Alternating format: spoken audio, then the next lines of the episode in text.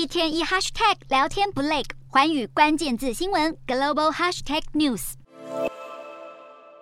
广场上烟火乱窜，民众兴奋地挥舞着国旗。就在三十年前的一月一日，捷克与斯洛伐克和平分家，成为两个独立的国家。由于整个过程没有经历流血冲突，因此从一九八九年开始，这波分离运动就被称为“天鹅绒革命”，意思是一场非常平顺的革命。捷克前总统克劳斯也回顾了当年的情景，认为当时斯洛伐克人觉得自己是二等公民，分家已经势在必行。不过，当年派驻捷克的美国外交官却不认为两国的分家是必要的决定，毕竟当时没有举行相关的公投，无法断断定分家是大多数民意所向。他也批评了克劳斯一番。不过，在斯洛伐克民众心中，正式独立当天，首都布拉提斯拉瓦可是一片欢天喜地。当年捷克斯洛伐克的民众通过和平的方式将共产党政权赶下台，能够建立独立国家却没有流血，放眼全球任何地区都是非常难得的。